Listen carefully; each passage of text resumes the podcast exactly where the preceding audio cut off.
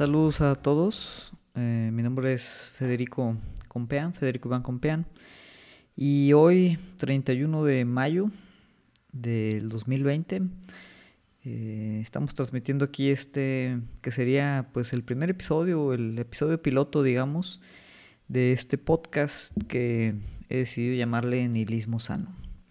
Entonces, para todos los que nos están escuchando, eh, que muy posiblemente sea la primera vez que nos escuchan, pues quería utilizar este primer episodio para pues, explicar un poquito cuál sería la, temática de este podcast, eh, qué temas son los que me interesaría pues abordar y un poquito pues cuál va a ser la, estructura, la dinámica, este, básicamente pues entender un poquito cuál es la motivación y de qué se trataría eh, pues este podcast que nuevamente repito eh, tiene por nombre nihilismo sano.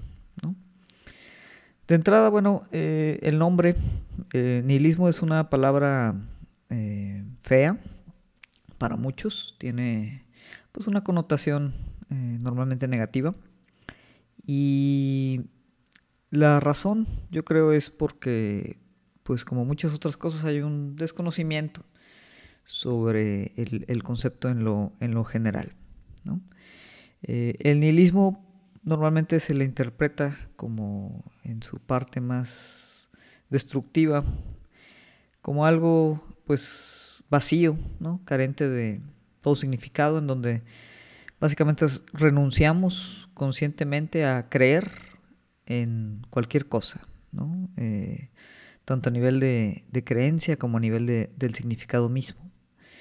Y por lo mismo, al no creer en nada, ¿no? se asume que, o se supone más bien que, pues la gente que es nihilista, ¿no? Pues no tiene ni moralidad, ni ética, ni básicamente ningún tipo de, de compás u orientación que permita o le permita eh, pues operar digamos en, en la sociedad. Y aunque eh, en cierta manera eso puede ser cierto. Eh, bueno, yo lo complemento con la parte de, sano, porque creo que en, esta actualidad, ¿no? que es un poquito bastante absurda, eh, en la que en efecto parece que pues, se ha perdido el significado, eh, pues una dosis de nihilismo, ¿no? bien interpretado, bien utilizado, pues puede ser bastante, bastante saludable. Y al final, pues esto es un poquito la idea de este, de este podcast, ¿no? Eh, en lo que me voy a estar centrando, pues es en hacer comentarios, comentarios y crítica social y cultural sobre, pues, eventos eh, prácticamente que están sucediendo en la actualidad, que no son pocos, hay obviamente una gran cantidad de, cosas que pasan día con día y los medios pues no se cansan tampoco de, de bombardearnos de la información eh, sobre todo ello. Entonces, eh, pues la idea es tomar aquí algunos de los puntos que yo considero tal vez más importantes que reflejan un poquito pues el estado de los tiempos, el espíritu de los tiempos eh, y abordarlos desde una perspectiva crítica este, y, pues principalmente filosófica, esa es, esa es la verdad. Obviamente para hacer esto, bueno, yo tengo la intención también de proporcionar pues, ciertos conceptos este, filosóficos que nos ayuden a pues, ir generando como una, especie de caja de herramientas con la que podamos pues, ejercer eh, de forma eh, constante, ¿no? estar practicando todo lo que eh, pues podemos englobar en, pensamiento crítico. ¿no?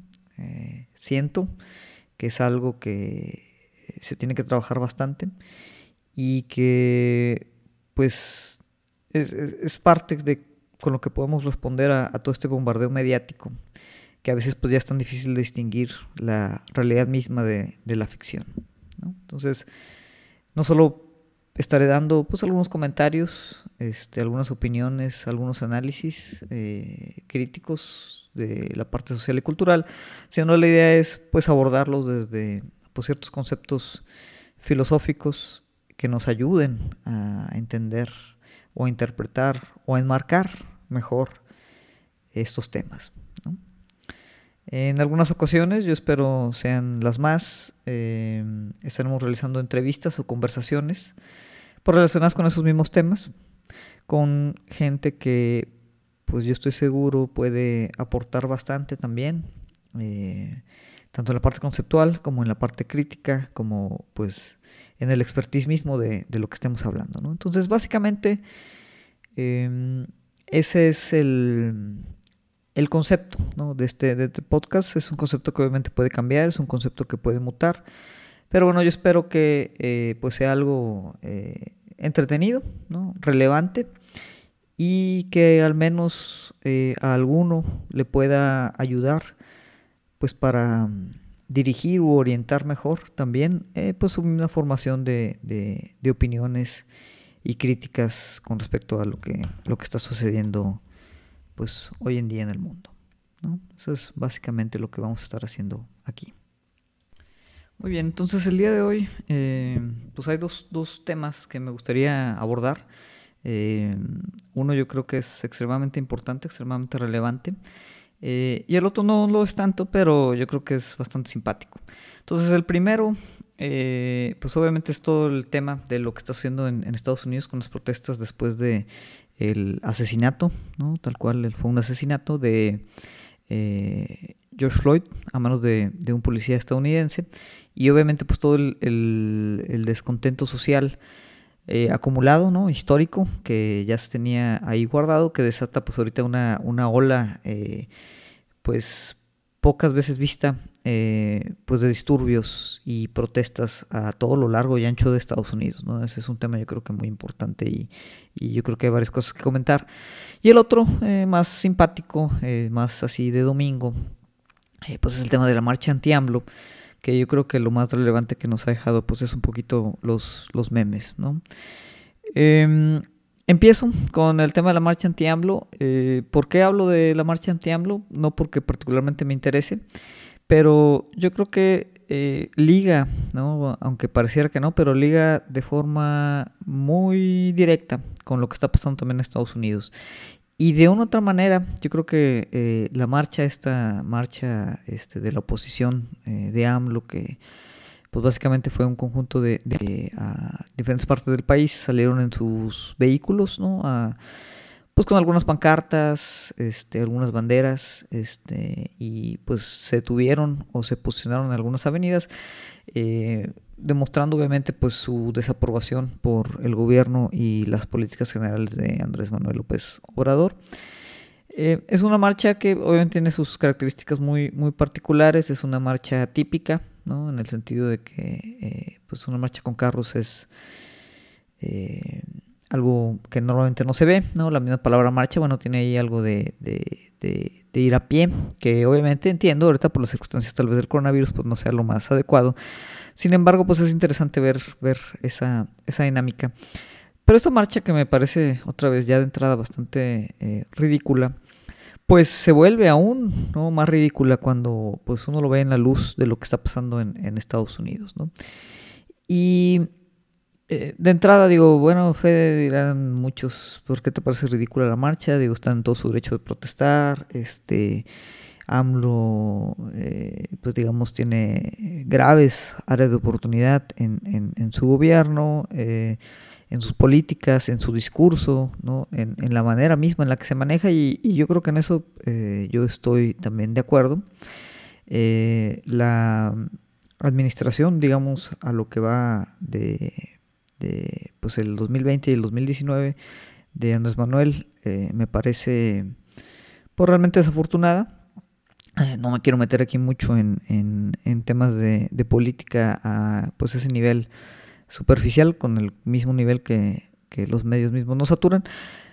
Sin embargo, ¿no? a pesar de todos los, errores y carencias este, y, este, eh, eh, disparates casi ¿no? también que, que AMLO ha podido ahorita generar, pues la marcha no deja de, causarme algo de gracia. ¿no? Por ello ponía en Twitter que aunque es muy fácil este, burlarlos de, de AMLO, ¿no? no sé si igual o más fácil de lo que era burlarnos de, Enrique Peña Nieto, pues me parece mucho más divertido burlarme de la oposición. ¿no? ¿Por qué? Porque la oposición es, es realmente deprimente. ¿no? Eh, tampoco nunca he sido panista. ¿no? En general la política electoral eh, me tiene eh, sin cuidado. Algo de senilismo sano del que estamos hablando aquí. Pero bueno, la marcha anti-AMLO me parece extremadamente divertida. ¿no? y o más que divertida, ridícula es la palabra. Y, y me dio mucho gusto el pequeño video ¿no? que salió en el norte donde un obrero eh, en transporte público, posiblemente dirigiéndose a trabajar, ¿no? Porque digo, no sé si la mayoría de esta gente sabe o no, pero pues la mayoría de los obreros trabajan el fin de semana, ¿no? En turnos. Eh, y se tienen que mover en transporte público a pesar de incluso de la contingencia de su trabajo.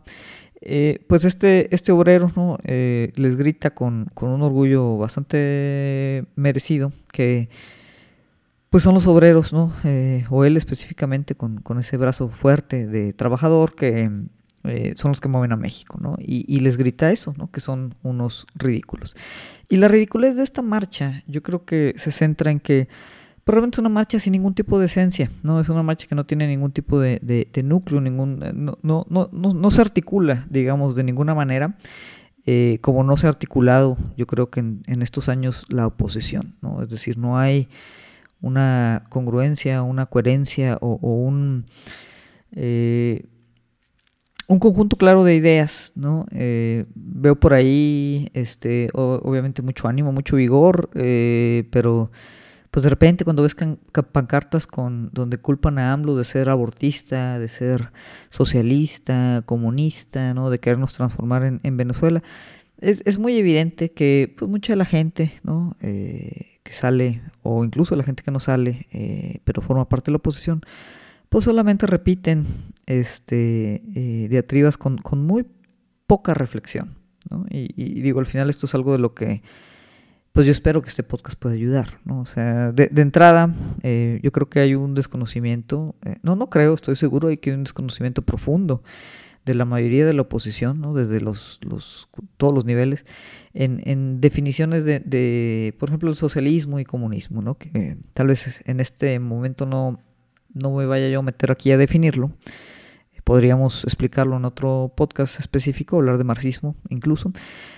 Pero digo, me parece pues bastante triste que, que alguien eh, en sus cinco sentidos, ¿no? Especialmente esta gente que es gente que tiene educación, ¿no? Que es gente articulada, que es gente que, pues yo esperaría tuvieran un, cierto nivel de cultura general, ¿no? Eh, fruto obviamente de su, de su privilegio de clase media, media alta o alta, pues tuvieran al menos, si no el conocimiento, la oportunidad y el tiempo, ¿no? Así como tienen para salir a la calle y hacer pancartas, este, un poquito ridículas, pues de estudiar, eh, leer y enterarse, al menos en Wikipedia. Wikipedia es una gran fuente este, para entender realmente qué es socialismo, ¿no? qué es el comunismo, las diferencias obviamente entre estos dos, qué es marxismo, y tratar de con ello, ¿no? porque yo creo que con un vistazo rápido a, las definiciones, pues uno se puede dar cuenta que AMLO es lejos de ser eh, eh, un, un un político socialista, yo diría incluso un político de izquierda, ¿no? Ni siquiera nos vayamos tan lejos, o sea, eh, AMLO, si acaso, es, un político de centro, ¿no? Eh, sigue siendo un, político neoliberal, ¿no? Obviamente ejerce un, discurso populista, pero bueno, pues digo, son dimensiones diferentes, ¿no? Y yo creo que nada de lo que ha hecho tiene que ver ni con marxismo, ni con socialismo, ni siquiera con izquierda, ¿no? Entonces, eh, pues resulta resulta pues un poco penoso, ¿no? Ver, ver ese tipo de, relaciones, ¿no? Por otro lado, ¿no? Vamos a suponer que eh, esto es una excepción y son los menos. Pues el resto de la gente eh, que está o que se opone a AMLO, eh, yo creo que si les preguntamos, ¿no? En específico, cuáles son las condiciones, ¿no? por las que están tan inconformes con AMLO, ¿no? que yo creo que son las mismas razones de las que estaban inconformes con AMLO desde antes que llegara a la presidencia, ¿no? es, simplemente una reproducción de un discurso eh, mediático muy, muy bien afianzado eh, desde que pues, eh, tanto el PRI como el PAN estaban en el poder, ahora simplemente, digo, pues se materializa un poquito en la actitud incompetente de Andrés Manuel, pero pues digamos está ya embedido impreso casi casi de forma permanente pues en la en la mente de, muchos de estos opositores, ¿no? Pero si nos centramos a discutir con alguno de ellos, que eh, invito, ¿no? Eh, si, si, hubiera alguien que está escuchando este podcast que dice, Fede, yo soy de la oposición y pienso que estás eh, dando una imagen errónea de, cuál es el, conjunto de ideas por las que nos sostenemos, bueno, adelante, ¿no? Podríamos tener una discusión, yo creo que amigable sobre, sobre cuáles son esas, ese conjunto de ideas, pero simplemente yo no veo ninguna, ¿no? Yo veo un vacío eh, eh, conceptual muy fuerte y simplemente pues es una, una reproducción constante de, pues pequeños eslogans que pues, realmente no, no se soportan a, la menor este, introspección. Y en ese sentido, por eso pues me parece un poquito ridículo. Y, me parece más ridículo otra vez eh, si lo vemos pues en función o en contraste con lo que está pasando en Estados Unidos, que pues es bastante grave. Y, la forma en la que me gustaría ligarlo, eh, y nuevamente aquí tal vez no, no, voy a hablar del contexto completo del, racismo eh, sistemático que vive la gente de color en Estados Unidos, no solo la gente de color, eh, obviamente también gente de otras etnicidades. Pero la, forma en, que me gustaría hacer el contraste es esta, pues como reacción automática, ¿no? Que la mayoría de nosotros tenemos cuando hay un disturbio, cuando hay una protesta violenta, ¿no? Cuando hay un enfrentamiento, ¿no? Cuando, cuando incluso se le falta un poquito el respeto a los, a los policías, ¿no? Eh, muchos de nosotros, yo eh, anteriormente, ahora tal vez no, pero anteriormente también, pues te generaba cierta cierta condición de, repudio, ¿no? Eh, ¿Por qué? Porque pues estamos obviamente acostumbrados o, esperanzados de que la mayoría de los grandes problemas sociales pues, los podemos resolver de forma pacífica y muchas veces que los podemos resolver eh, a través de las urnas y por eso muchas veces pues equiparamos nuestra gran participación social a el solo acto de votar, ¿no? Eh, pensamos que ahí es donde está el la diferencia, ¿no? Eh, ahí es donde se hace la diferencia de, qué sucede y qué no sucede en, términos de política. Y bueno, yo creo que eh, pues eso es, una idea errónea.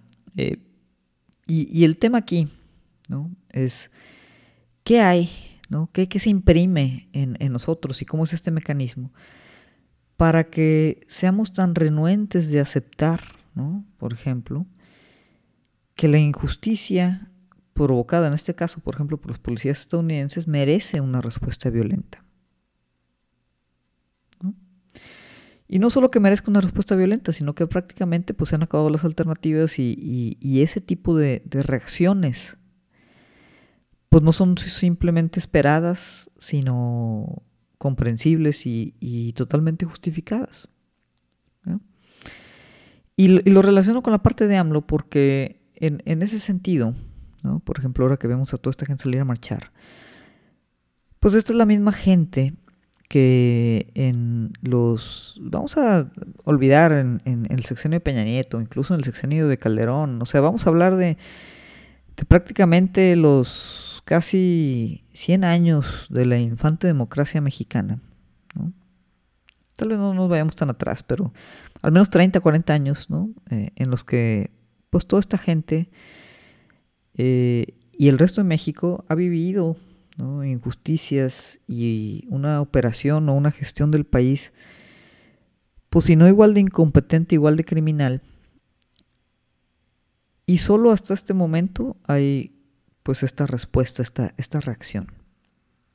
entonces, me interesa entender por qué, ¿no? Me interesa tratar de explicar por qué. Porque esa misma gente, ¿no? Que es la que sale a marchar ahorita, es la misma gente que cuando salían a marchar los chairos, ¿no? vamos a llamarles así, defendían a la autoridad, ¿no? defendían a la policía, defendían al poder. Y ahora en Estados Unidos, de la misma manera, ¿no? hay mucha gente que, a pesar de las injusticias que son, yo creo, evidentes e innegables, siguen desde su casa, al menos, desde su trinchera, ¿no? Eh, a veces incluso saliendo eh, a tratar de enfrentar a los protestantes, eh, siguen defendiendo el poder. Y esto yo lo quiero relacionar con un concepto eh, filosófico ahora sí, que es el concepto de hegemonía. Y yo platicaba en la mañana con, con, un par de amigos sobre este, este concepto, con la idea de dar claridad ¿no? de, este fenómeno tan curioso. Y básicamente lo que yo quería poner aquí, ¿no? y aquí es donde otra vez nos vamos a, meter un poquito en la parte filosófica, es pues la función ¿no? de este tipo de conceptos y, y, y, cómo estas herramientas nos pueden ayudar a, a, entender o interpretar, por ejemplo, estos dos eventos pues aparentemente disociados por completo. ¿no? Explico. A mí me parece que una función esencial de la filosofía es retar lo evidente, ¿no? cuestionar lo que nos parece obvio y problematizar pues todo eso que parece incuestionable.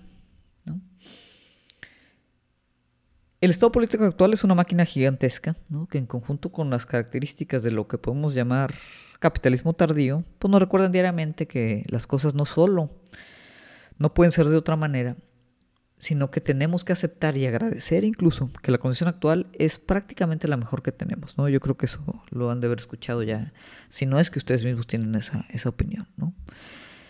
Eh, hay una condición, ¿no? Que es el, el, sentido común o el realismo, ¿no? Que nos dice, oye, Fede, pues es que tú estás hablando de cosas pues muy alejadas de la realidad, estás hablando de idealismos, tú quieres cambiar las cosas, este, quieres hacer una revolución, eso no es, no es, no es realista, ¿no? Eh, tenemos que tratar de, de, trabajar con lo que tenemos, ¿no?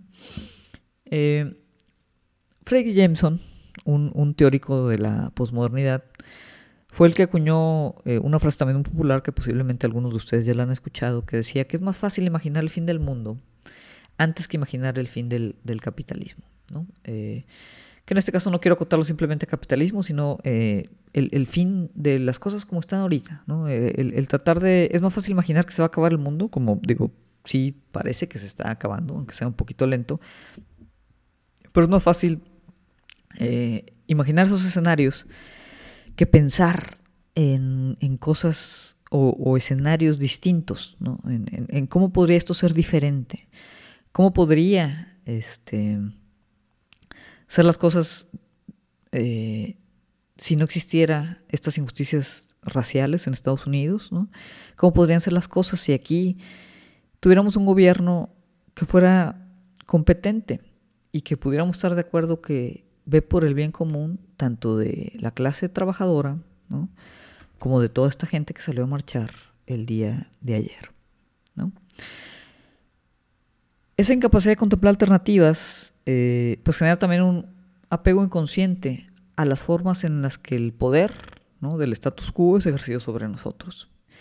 Y aquí yo quiero precisar que cuando me refiero a poder o cuando hablo de poder, pues hablo de eso de, los círculos o instituciones o, o, conjunto de redes que ejercen principalmente el poder eh, social y cultural eh, sobre las sociedades. ¿no?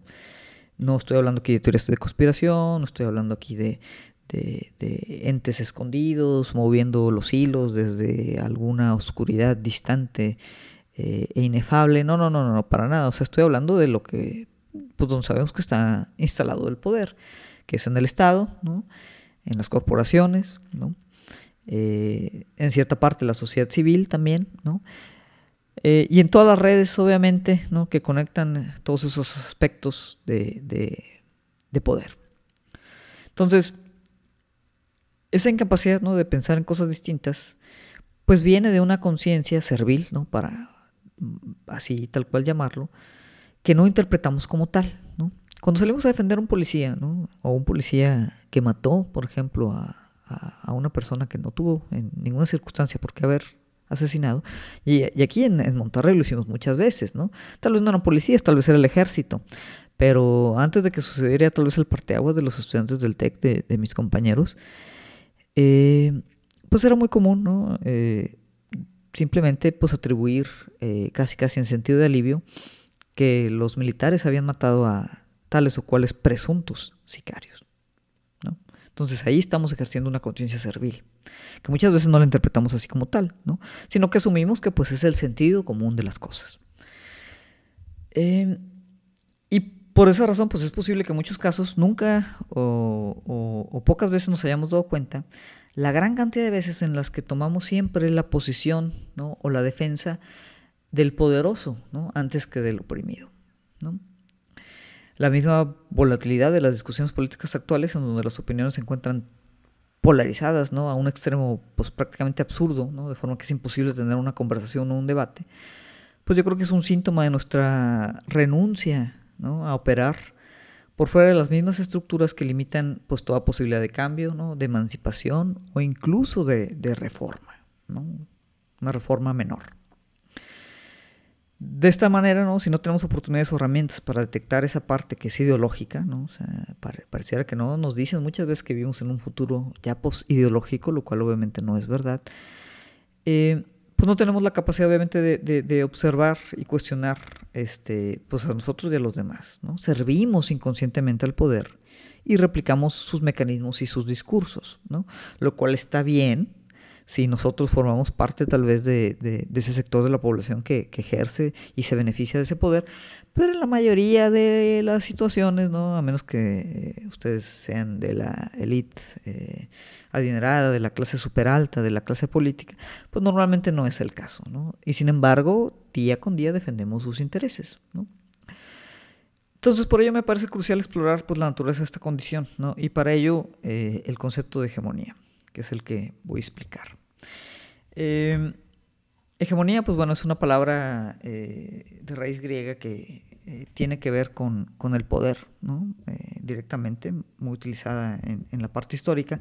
Sin embargo, yo quiero tomar el, concepto de hegemonía como lo conceptualizó el intelectual Antonio Gramsci, ¿no? intelectual italiano, marxista, revolucionario.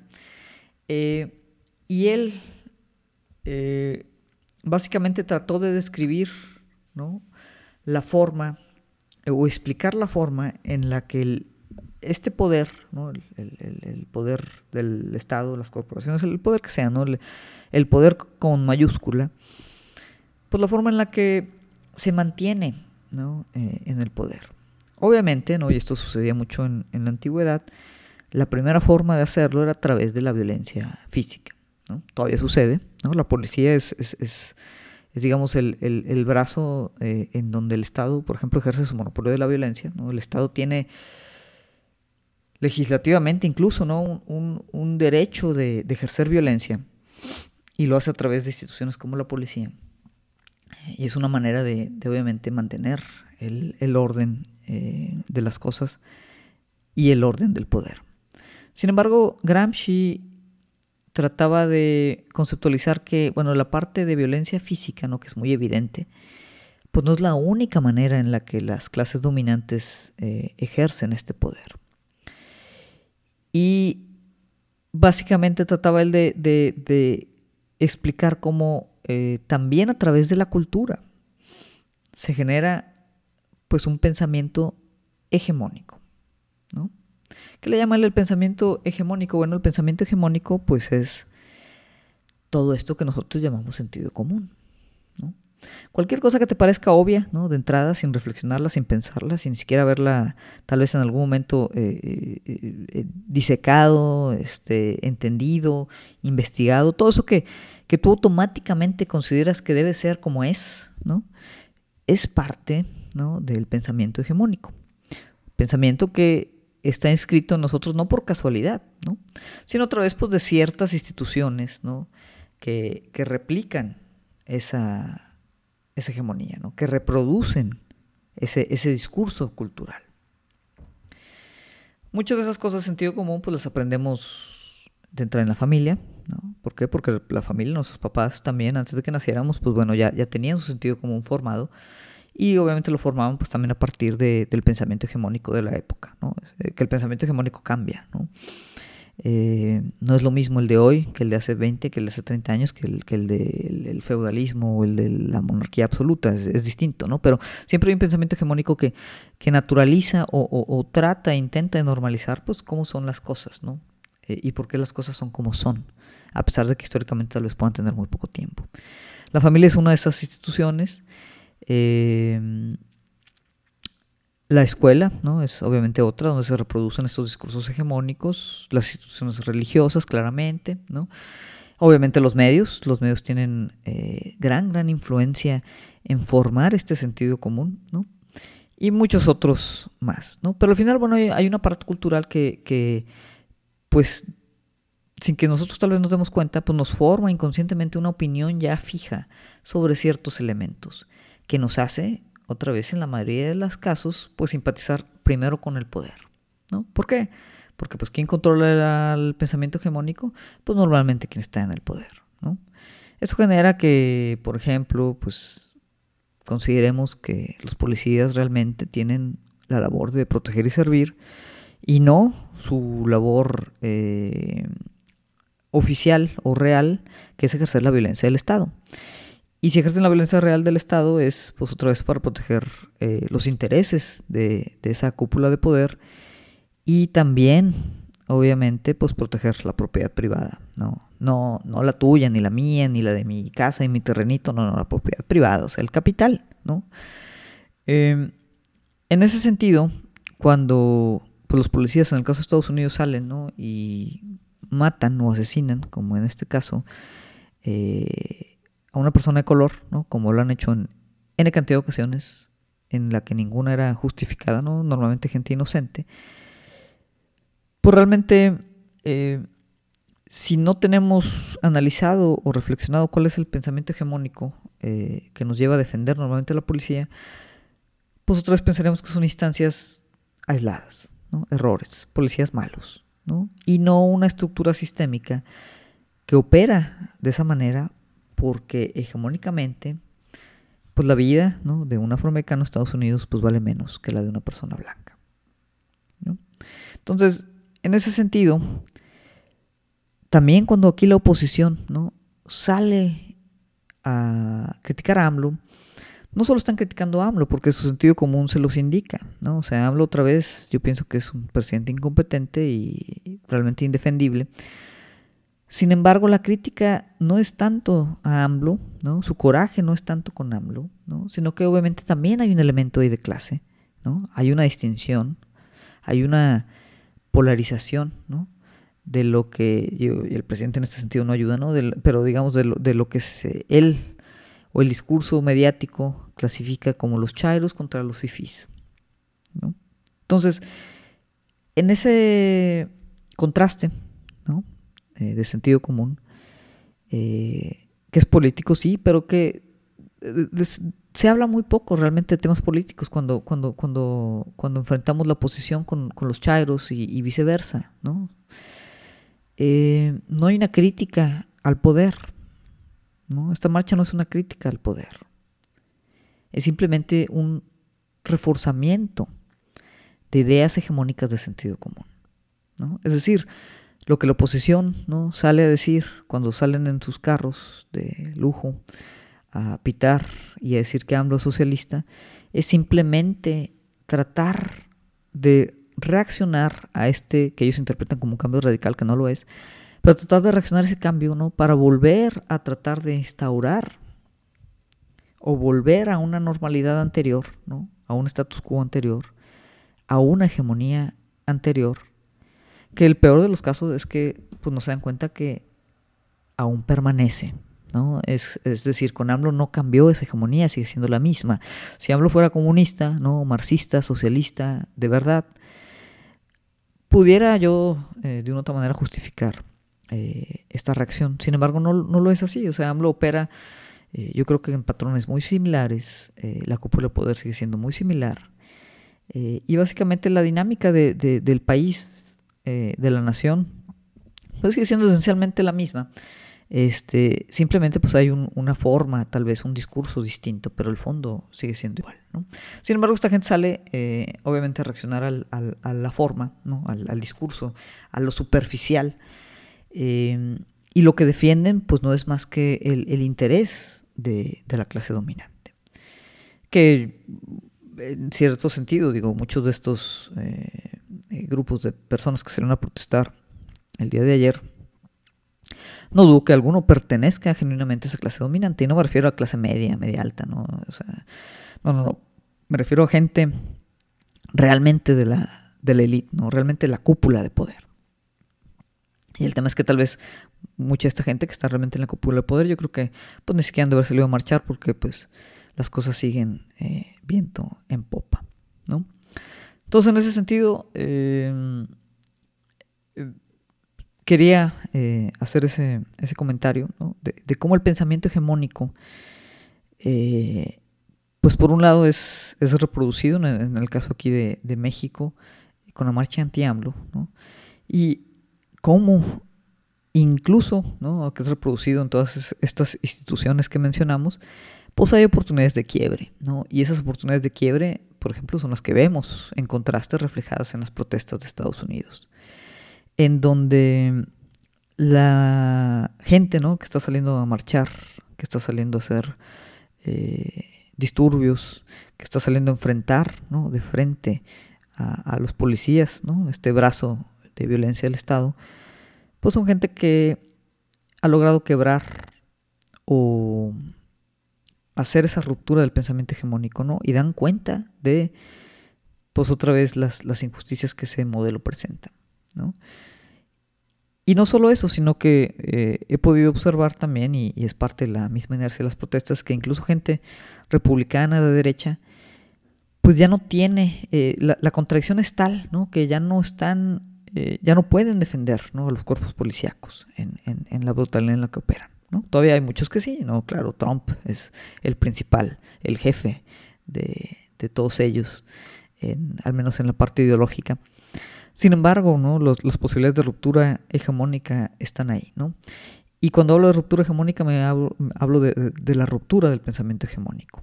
Entonces, em, pues esto es lo que quería yo platicarles hoy en este, en este primer episodio.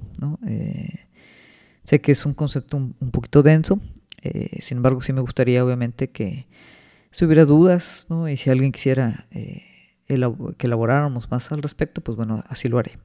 Pero bueno, la idea es, tirar algunas líneas, este, tirar algunos conceptos, tirar algunos autores, eh, pues que también les permitan orientar con respecto pues, a seguir entendiendo e irnos un poquito más a profundidad, ¿no? Sobre los temas que están sucediendo, ¿no? Entonces, bueno, por el día de hoy me, me despido. Este, y bueno, les agradezco su tiempo a los que pudieron escuchar esta, esta parte. Ya veremos de qué eh, hablamos en el, en el siguiente capítulo, si esto pues empieza a tomar algo de vuelo. ¿no? Muchas gracias, este, que tengan un buen día.